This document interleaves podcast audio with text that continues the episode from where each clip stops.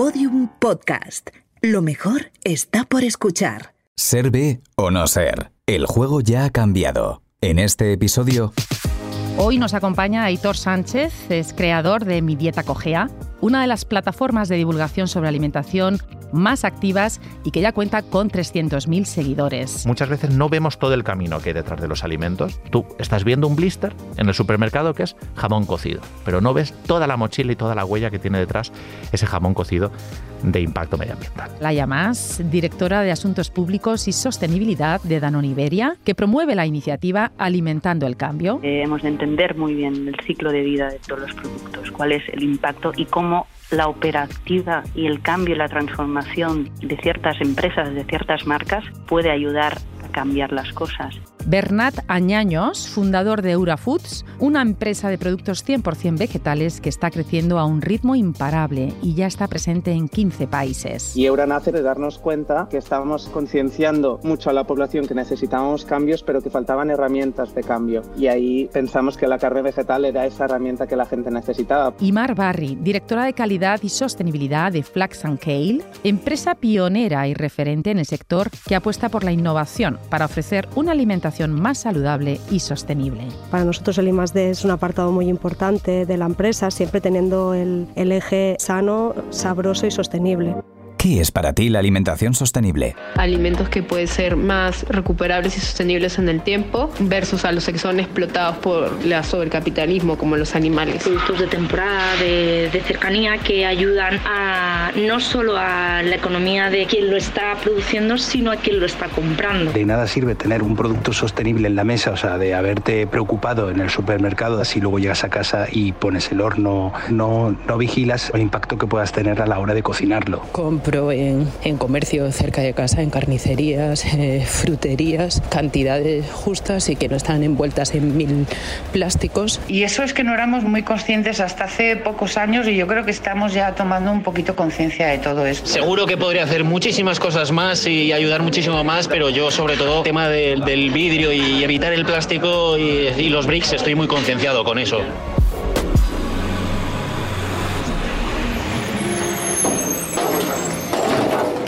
Haríamos si mirásemos en el cubo de la basura? A lo mejor no es lo más agradable, pero nos sorprendería la cantidad de información que podemos descubrir sobre los alimentos que consumimos, cuánto desperdiciamos o qué envases no reciclamos. Cada día estamos más concienciados de la importancia de lo que comemos. Sabemos más sobre las propiedades de los alimentos y cómo afectan a nuestra salud. Pero ¿cuántas veces nos paramos a pensar en el impacto que tienen en la salud del planeta? Las modas alimentarias que nos llegan de forma cíclica tienen también consecuencias. Veamos un ejemplo. La quinoa. La encontramos en muchos platos de moda, Instagram se llena de recetas que la contienen y la han llegado a calificar de superalimento, rico en proteínas, bajo en calorías, saciante, digestivo. Pero veamos la otra cara de la moneda. La explosión del consumo de quinoa en Occidente encareció su precio y provocó que gran parte de la población de países productores como Bolivia o Perú que la consumían como alimento básico de su dieta ya no pudieran permitírsela. Además, el aumento exponencial de su cultivo provocó la degradación del suelo. Este es solo un ejemplo del impacto social y ambiental que tiene lo que comemos. Si miramos las estadísticas, comprobamos que el 35% de los gases de efecto invernadero están asociados a la producción mundial de alimentos. Hoy nos preguntamos ¿Cómo podemos cambiar la forma de producir y consumir alimentos para ser más sostenibles? ¿Y qué están haciendo las empresas para lograr este objetivo? Soy Cristina Rodríguez y esto es Ser B o No Ser. Bienvenidos. Ser B o No Ser. El juego ya ha cambiado. Episodio 8. ¿Cómo impacta nuestra dieta en la salud del planeta? La Organización Mundial de la Salud aconseja no superar el consumo de 500 gramos de carne a la semana. Sin embargo, el consumo medio en España es de más de un kilo. Pero entendamos este dato en contexto. Cuando hablamos de industria alimentaria, detrás de las cifras hay una cultura gastronómica, hay costumbres y tradiciones que a veces cuesta modificar. Muchas de las inercias alimentarias que nos conducen a hábitos poco sostenibles tienen que ver con esa cultura, pero también con la falta de información. Hoy nos acompaña Aitor Sánchez, es creador de Mi Dieta Cogea, una de las plataformas de divulgación sobre alimentación más activas y que ya cuenta con 300.000 seguidores. Aitor es nutricionista y tecnólogo alimentario. Bienvenido, Aitor. Hola, Cristina, un placer acompañaros y nada, encantado de estar por aquí. Igualmente. Aitor, Tú eres uno de los pioneros en divulgar y comunicar sobre alimentación saludable y sostenible. ¿Cómo inicias esta andadura? Allá por el año 2011, 2010, es cierto que nos iniciamos una serie de personas divulgando en materia de alimentación y creo que lo empezamos a hacer desde los blogs, que era esa, esa gran plataforma, la blogosfera, de, hace años, donde empezamos quizás a hacerlo de, de manera diferente a como se estaba haciendo en los medios. En los medios los mensajes sobre alimentación eran muy planos cosas de hay que comer de todo, las fresas tienen vitaminas, el plátano tiene potasio, cosas que, tampoco están marcando un cambio ni una orientación hacia el consumo. Y sí que es cierto pues, que una serie de, comunicadores de esa época empezamos a, crear esos blogs y se empieza a crear también un ambiente y un clima de divulgación bastante sano en el que empezamos a, cuestionar ciertas cosas y también a dirigirnos con temas un poquito más disruptivos a la gente. Y empezamos a hacer denuncia, empezamos a decir a lo mejor este spot publicitario no es tan bonito como te creías, a lo mejor este mensaje que llevas escuchando toda la vida no es el cierto. Y quiero pensar que he contribuido un poquito a, crear este clima de romper tantos mitos alimentarios que hay alrededor de alimentación saludable y también sostenible. Bueno, la prueba está en las 300.000 personas que te acompañan en esa plataforma de divulgación de Mi Dieta Cogea. Y aquí la pregunta es obligada. ¿Cogea nuestra dieta desde un punto de vista sostenible? Muchísimo. Desde hace un par de décadas, prácticamente tres, la dieta que tenemos en España es una dieta occidentalizada. Ni es una dieta saludable, por mucho que nos bañe el Mediterráneo, ni tampoco es una dieta sostenible. Lo decías en la introducción, es que tomamos una barbaridad de productos animales, tomamos también una gran barbaridad de productos que recorren un montón de kilómetros antes de llegar a nuestro plato, hacemos un uso indiscriminado de envases de un único uso y además gestionamos muy mal el desperdicio alimentario.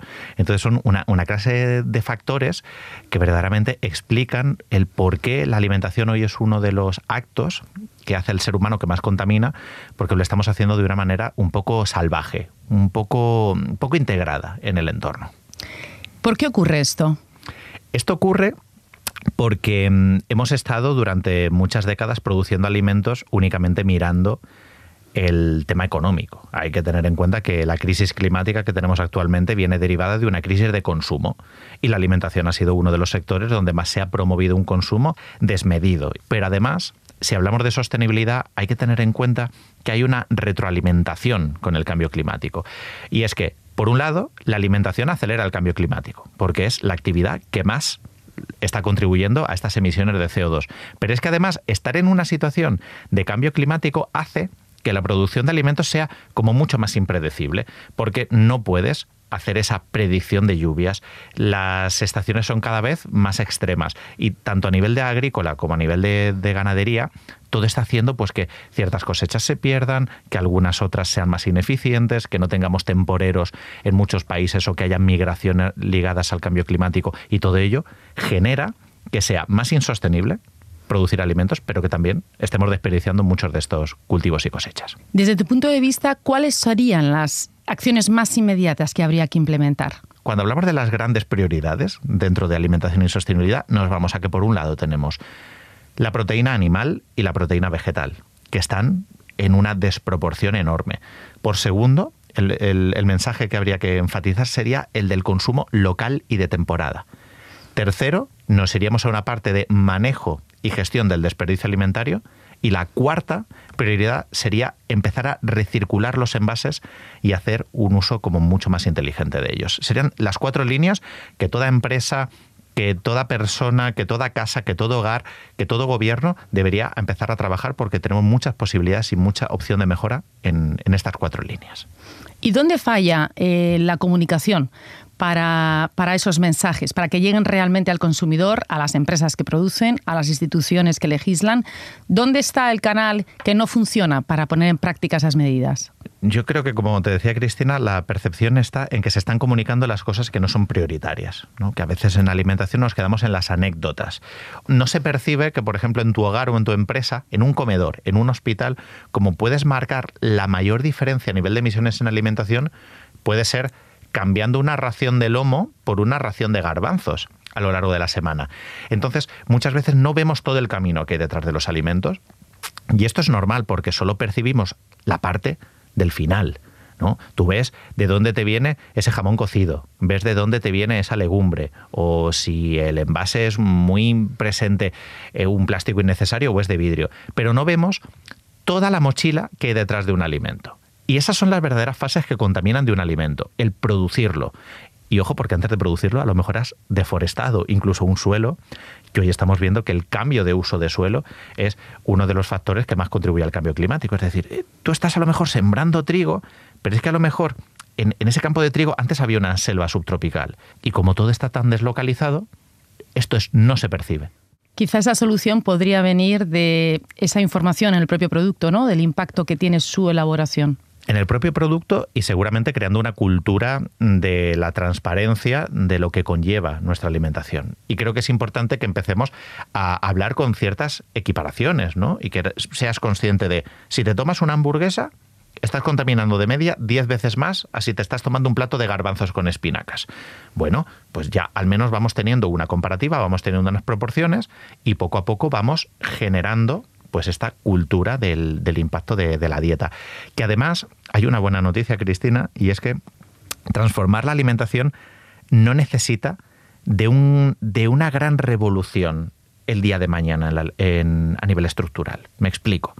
Tú puedes mañana ya cambiar tu patrón alimentario, porque ya dispones en el mercado de esas legumbres, de esas patatas, de esas verduras, ya están allí y son métodos que producen. Y lo bueno es que la alimentación no necesita transformar el sector entero. Podríamos acometer cambios muy potentes simplemente en unos meses. Quizá ahí pesa mucho esa cultura eh, carnista ¿no? que tenemos en España y que tradicionalmente se nos ha dicho, ¿no? Eh, hay que comer eh, carne o pescado cada día. ¿no? Claro, es que aquí tenemos una mochila cultural importante de, la posguerra en la que también pues, nuestros abuelos, nuestras abuelas se han preocupado mucho de que hubiera en el plato siempre carne o pescado. Y si no lo hay, parece que falta algo parece que no estás comiendo, como también dirían nuestras abuelas, como Dios manda, ¿no? falta esa cuestión de, plato completo.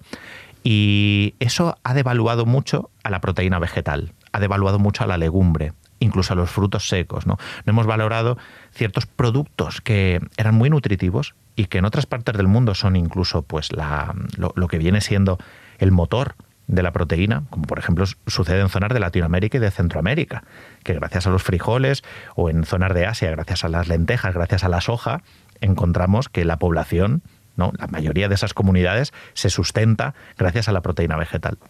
Es cierto que en Europa y zonas del norte del planeta han estado dependiendo mucho tiempo de la proteína animal y eso es altamente ineficiente e insostenible porque no está integrado. Esa imagen que tenemos de las vaquitas pastando pseudo felices en, en, picos de Europa o en la Sierra de Guadarrama, eso no es representativo. Lo que tenemos es un modelo intensificado, donde hay mucha macrogranja, donde importamos una gran cantidad de piensos.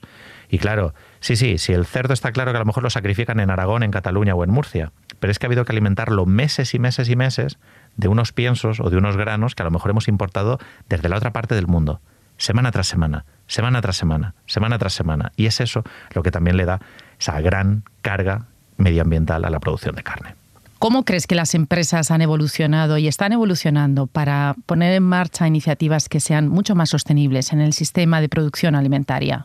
Yo creo que el cambio ha sido brutal, se ha avanzado en gran medida. Es el camino, lo que quizás hay que acelerar son las marchas digamos, eh, esa, esa, sería, es una cuestión de velocidad.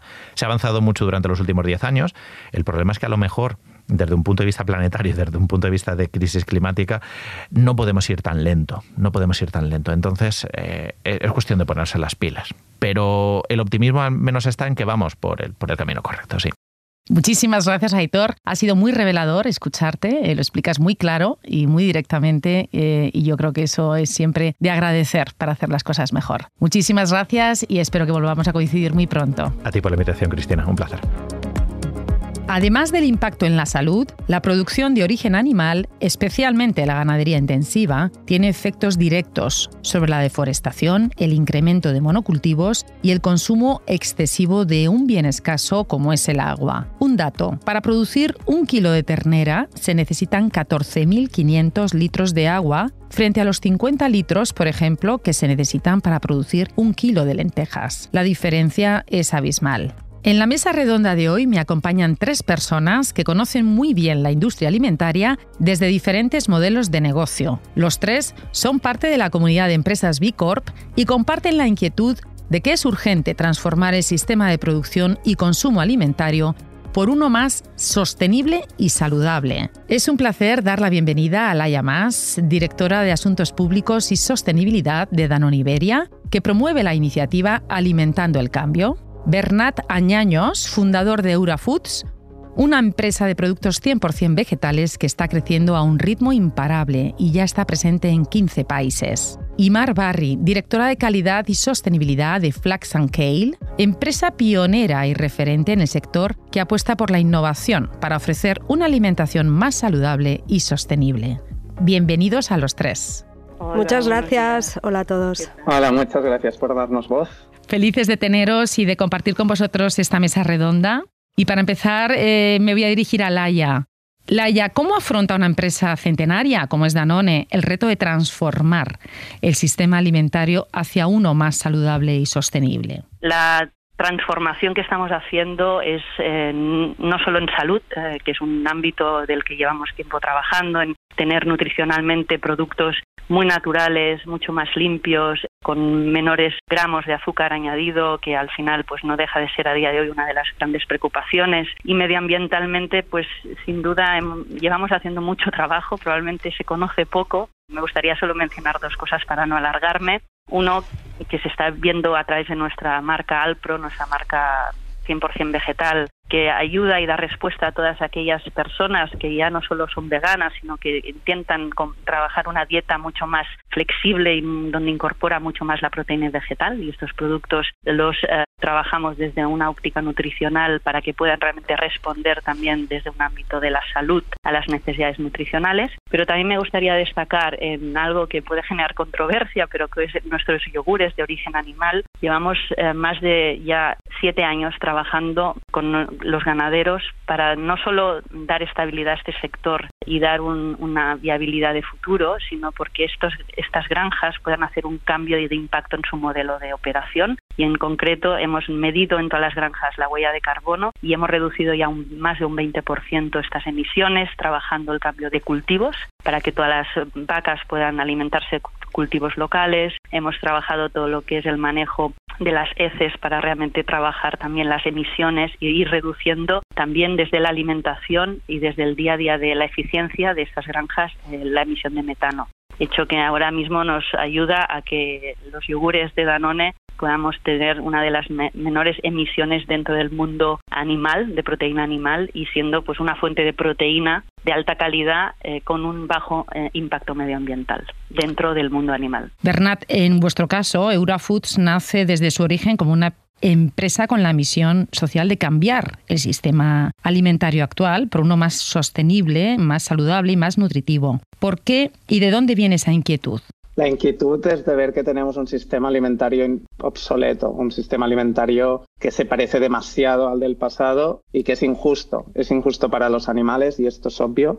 Es injusto para el planeta porque tenemos grandes retos de cómo no nos cargamos el planeta intentando alimentar a una población creciente y el último es, es este mismo, ¿no? De el sistema alimentario actual no está permitiendo que se alimente a todo el mundo cuando hay más que de sobras recursos para alimentarlo. Y esto no tiene sentido. Y Eura nace precisamente de esto, ¿no? De darnos cuenta que, que estábamos concienciando mucho a la población que necesitábamos cambios, pero que faltaban herramientas de cambio. Y ahí pensamos que la carne vegetal era, era esa herramienta que la gente necesitaba, porque mucha gente quería cambiar, pero tú puedes decir a la gente cambia, cambia, cambia, porque hay este impacto, pero si no puedes dar el paso porque no existen productos que te ayuden a dar esta, esta transición, era generar casi una población frustrada, ¿no? Y ahí creo que como empresa, pues como empresa y empresas, ¿no? Las que estamos aquí y muchas otras, tenemos que trabajar en cómo hacemos que estos productos no, no solo sean sostenibles, sino también saludables, respetuosos con los animales y el planeta, evidentemente, pero también democráticos y que puedan llegar a todo el mundo. Precisamente para esa creación de nuevos productos es fundamental la innovación y en ese área conoce muy bien eh, Teresa Carles Healthy Foods cuál es el camino porque habéis sido pioneros ya desde los años 80 en apostar por ese eje estratégico, ¿no? que es la innovación alimentaria. ¿En qué punto estamos, eh, Mar? Eh, ¿Queda mucho por descubrir? Es alucinante, pero sí, siempre quedan cosas por descubrir. Justo hace dos días estuve en una planta de bioreactores en Ámsterdam de, algas. Alucinante todo lo que se está descubriendo de las microalgas, que hay millones y millones y solo dos están legalizadas para, para el consumo humano, pero por tema del proceso de legalización, ¿no? O sea, en ese ámbito, un producto que se alimenta de CO2, o sea, que es, es alucinante, es un producto que es positivamente, o sea, tiene un impacto de carbono positivo, ¿vale? Por ejemplo, las algas, todo el mundo de los micronutrientes, ¿no? Sería las setas, toda la proteína de las setas, o sea, queda muchísimo.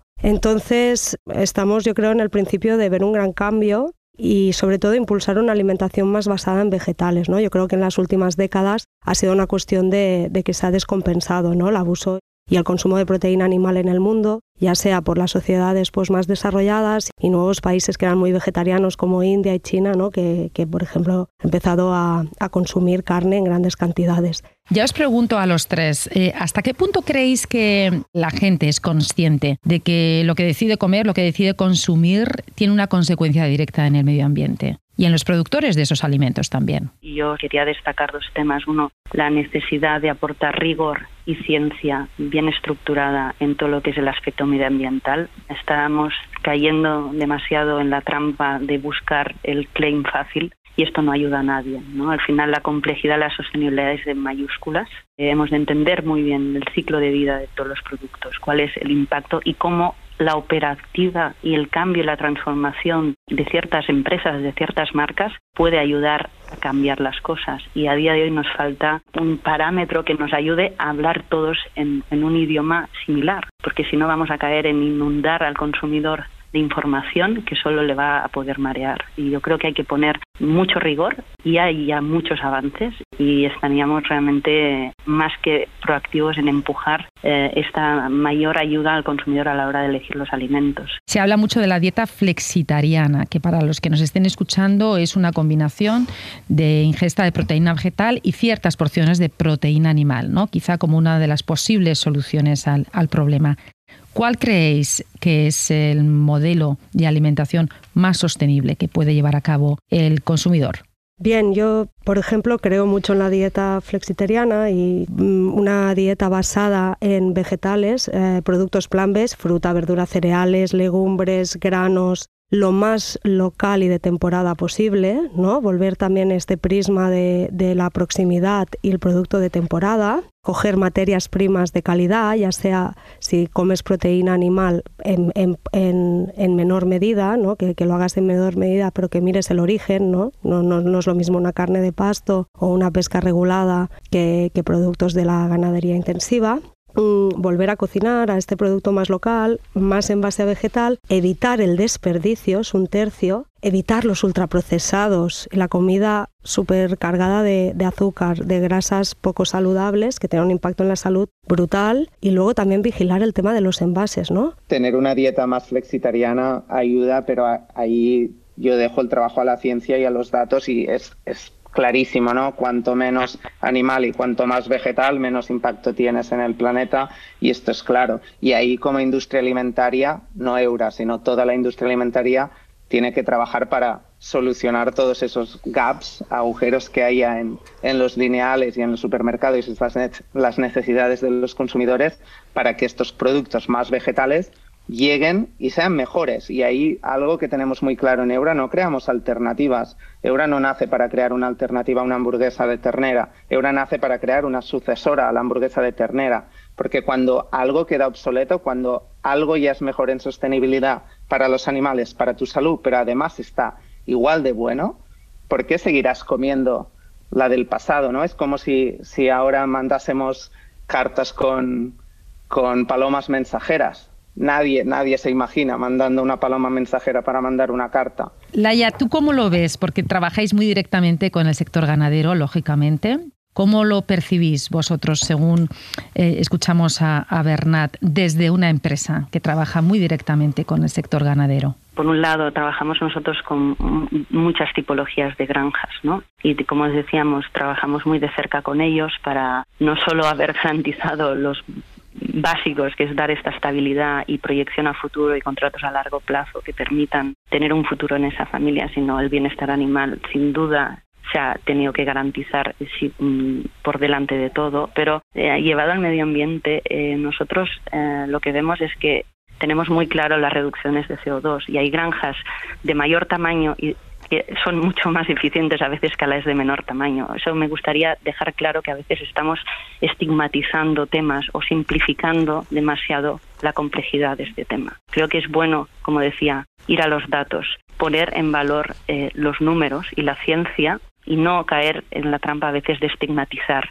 El grande es el que lo hace mal, el pequeño es el que lo hace bien. Por desgracia hay casos de todos tipo. Y creo que lo importante aquí es trabajar con este objetivo de mejora, de transformación sin duda. Hay que transformarnos, tenemos muchas más técnicas que antes y mucho más conocimiento y hay que volver a la sensatez de lo que era la naturalidad de esta dieta mediterránea que tenemos tan cercana y que nos hemos olvidado y por otro lado aplicar técnicas, innovación sin duda que a día de hoy está en nuestras manos. Yo quería hacer un apunte, hablamos mucho ¿no? y se escucha mucho ¿no? la proteína animal. Bueno, dentro de la proteína animal hay muchos mundos. Eh, hay el mundo de la carne, que las emisiones por 100 gramos de ternera pueden estar en más de 15 kilos de CO2.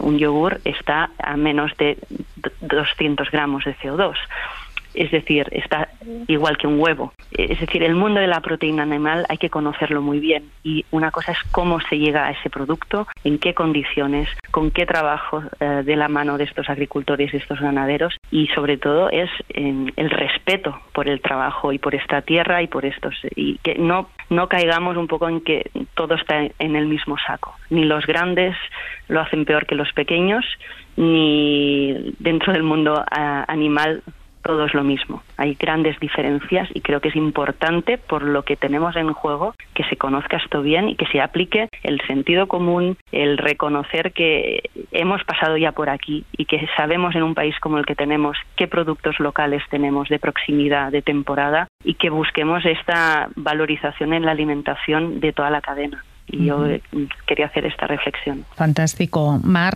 eh, por tu parte, ¿quieres añadir algo más? Bien, estoy muy de acuerdo con lo que dice, ¿no? Yo creo que el tema es muy complejo y no es tanto como carne sí, carne no. Yo pienso que también es simplificar mucho porque luego, jolines, tenemos unos problemas de monocultivos, de, de fertilizantes que están nitrogenando la tierra y agotándola. O sea, el problema es mucho más amplio. Para mi forma de ver, no podemos poner toda la proteína animal en el mismo saco, creo que el origen cambia mucho también en la calidad y su composición. Es decir, se está viendo también que la proteína de ganadería más intensiva no tiene omega 3, no tiene cantidades de hierro, o sea que a, nivel nutricional también es mucho más baja. O sea, buena proteína animal para mí sería un sí, pero también en mucha menor medida a lo que nos han acostumbrado, ¿no?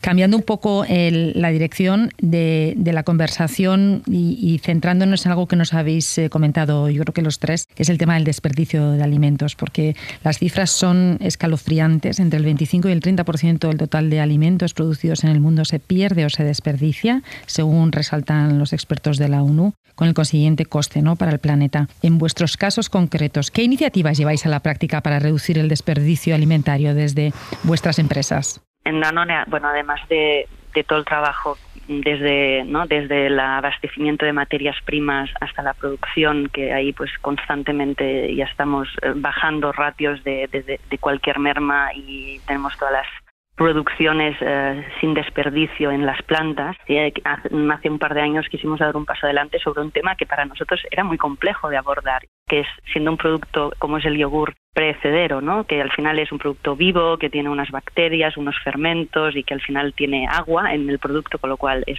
a nivel de contaminación y seguridad alimentaria es un producto sensible. Eh, dimos el paso de investigar y aportar esta tecnología, de hacer un cambio de diseño en los fermentos y en el uso de estos fermentos, que es una, una magia que está en nuestro producto, para poder cambiar la fecha de caducidad a fecha de consumo preferente.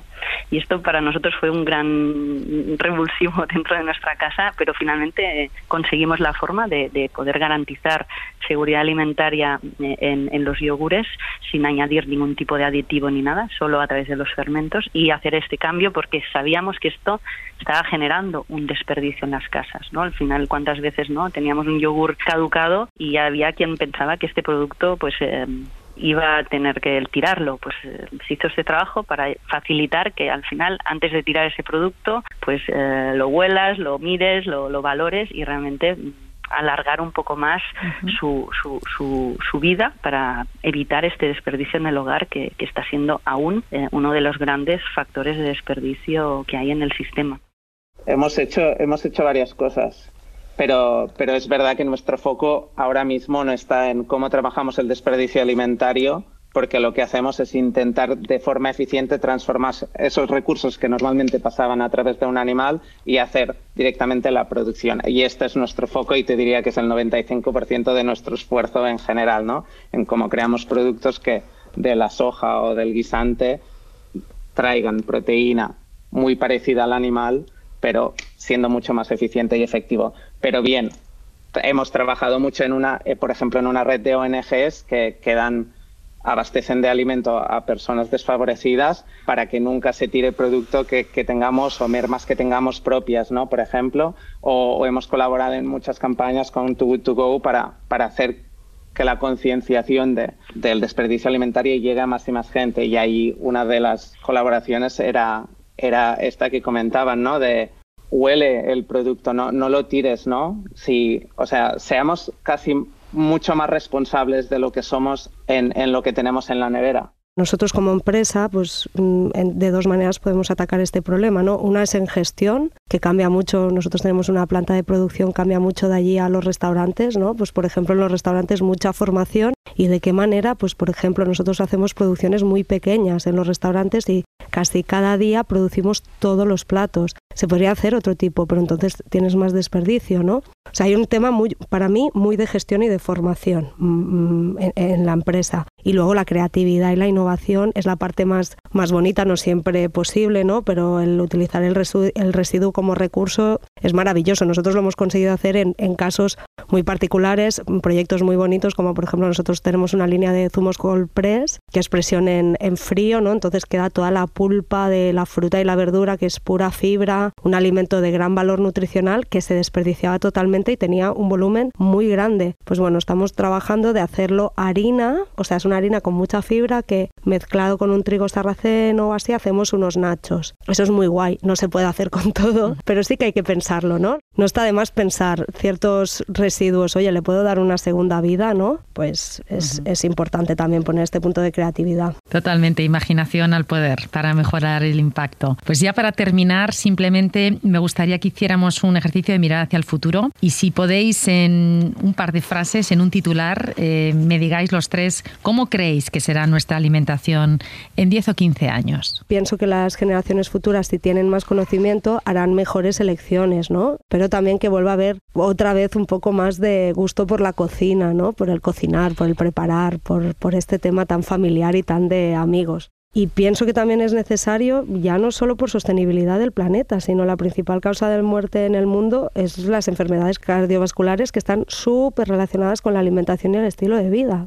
Deseo que así sea, que haya más conocimiento y a partir de aquí mejores elecciones. Yo soy positiva porque también creo que las nuevas generaciones en este aspecto no, no están dormidas probablemente como, como la como alguna de las nuestras, no, no, os, pongo todos en mi edad, pero em, creo que la toma conciencia y la conciencia sobre lo que compramos eh, va a ganar, donde sin duda compraremos alimentos eh, donde la parte medioambiental va a ser un factor de decisión y que esperamos que esta parte medioambiental esté muy bien atada a la parte nutricional, porque si no, de aquí a un tiempo volveremos a tener un problema. O sea, no podemos desvincular, y lo está diciendo la FAO, lo están diciendo los grandes organismos, eh, que la nutrición y la sostenibilidad tienen que ir de la mano. Y que creo que también estamos delante de un cambio de tecnología alimentaria que va a permitir entrada de nuevas categorías que a día de hoy ni nos imaginamos y que tienen que estar muy bien diseñadas cumpliendo estos dos aspectos que os comentaba y, yo claramente estoy positiva y por otro por consecuencia habrán categorías de alimentos que, que se van a o van a desaparecer o van a ser totalmente residuales y eso hay que saberlo entender y leer y avanzar en esta dirección.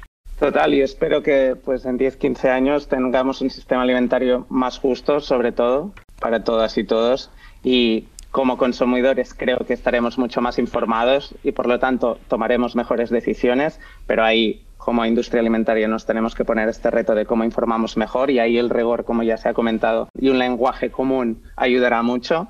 A las empresas, sin duda, tenemos que conectar nutrición y sostenibilidad. No, no tiene sentido no hacerlo porque problemas a futuro. Tenemos que crear alternativas reales, sucesoras reales a esos productos que ahora mismo tienen un impacto negativo y que lo dicen los datos. Y, ahí, de nuevo, ¿eh? soy, soy un poco pesado en esto, pero trabajemos conjuntamente con las instituciones porque tienen mucho, mucho a decir. Tienen un papel muy importante en la legislación y empujar el cambio que las subvenciones que actualmente van a industrias que tienen un impacto negativo empiecen a ir a industrias que tienen un impacto positivo, pero no a la industria en sí, sino a garantizar que el acceso es democrático. Y ahí IVAs menores a, a los productos que tienen un impacto positivo, a proposiciones de etiquetado que comuniquen el impacto real de, de los productos y, por último, y algo muy importante que, es que quiero que quede muy claro, o sea, Bernat, ni Eura, ni nadie va en,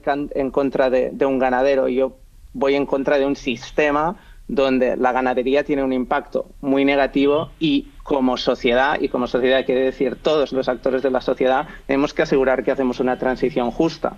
Una transición justa asegura una transición, porque eso eh, ya no valen excusas, pero no se puede dejar a nadie atrás. Y ahí las instituciones tendrán mucho que decir y súper abiertos a trabajar conjuntamente. Con ese llamamiento, efectivamente, a esas alianzas público-privadas y a la suma de todos los actores que tienen que tomar parte y promover esa, ese camino ¿no? hacia una industria alimentaria más sostenible, nos despedimos. Ha sido un placer conversar con vosotros y eh, aprender y escuchar todas las iniciativas que estáis llevando a cabo. Eh, muchísimas gracias por eh, estar hoy en Ser o No Ser y hasta muy pronto.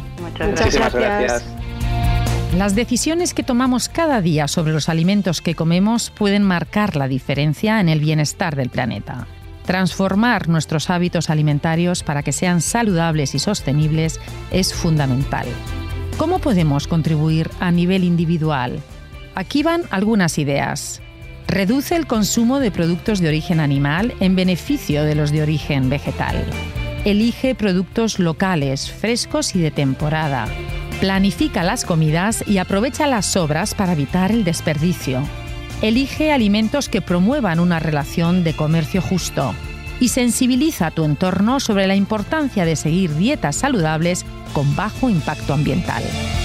Nos vamos y como siempre nos gusta hacerlo con una cita que nos haga reflexionar y nos invite a la acción. En esta ocasión, la frase es de una gran poeta y primera mujer iberoamericana en ganar el Premio Nobel de Literatura. Nos referimos a Gabriela Mistral, que dijo aquello de, donde haya un árbol para plantar, plántalo tú. Donde haya un error que enmendar, enmiéndalo tú. Donde haya un esfuerzo que todos esquivan, hazlo tú. Sé tú quien aparta a la piedra del camino. Volvemos la semana que viene. Muchísimas gracias por estar al otro lado. Soy Cristina Rodríguez y esto es Ser o No Ser.